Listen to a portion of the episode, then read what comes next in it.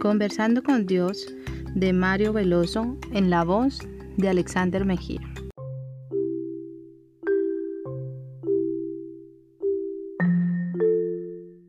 Predestinados para la adopción.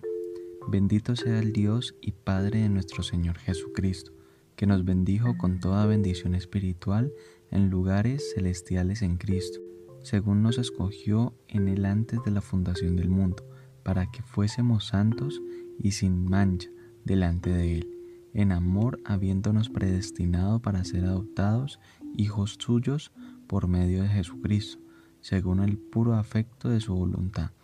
Libro de Efesios capítulo 1 versículo 3 al 5. Esta es la única predestinación que tú haces, no es una de adopción, decisión inalterable que tomas tú sobre el destino de los seres humanos, es una buena voluntad tuya abierta para aceptar a todos los miembros de la familia humana como tus hijos adoptivos. A nadie cierra la puerta, pero tampoco obligas a nadie.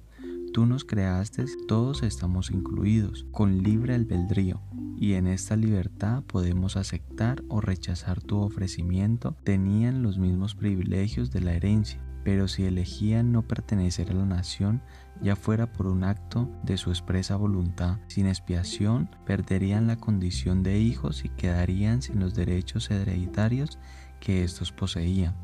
La adopción es por Cristo, pero el Espíritu Santo nos integra a la familia de Dios. El Espíritu mismo da testimonio a nuestro espíritu de que somos hijos de Dios, y si hijos, también herederos herederos de Dios y coherederos con Cristo, si es que padecemos juntamente con Él, para que juntamente con Él seamos glorificados, dice el libro de Romanos capítulo 8 versículos 16 y 17. Mi condición de hijo tuyo no es un estado incierto o por vivir con sus pecados, soy o no soy tu hijo. Viene a mí con una certeza del Espíritu y Él no duda jamás, ni tiene jamás incertidumbre alguna. Además, él vive constantemente con tus hijos y los guía. Y todos los que somos guiados por el Espíritu de Dios, estos son hijos de Dios.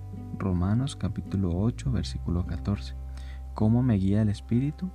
Su acción lo noto de modo especial en mis deseos. Si Él los guía, mis acciones están en armonía todo con el fruto del Espíritu, que es amor, gozo, paz, paciencia, benignidad, bondad, fe, mansedumbre, templanza, todo combinado en un solo fruto espiritual que abarca mi vida entera.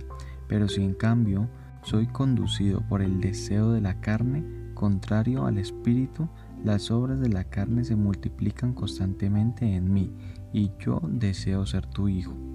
Pero los que son de Cristo han crucificado la carne, con sus pasiones y deseos. Si vivimos por el Espíritu, andamos también por el Espíritu, dice el libro de Gálatas capítulo 5 versículo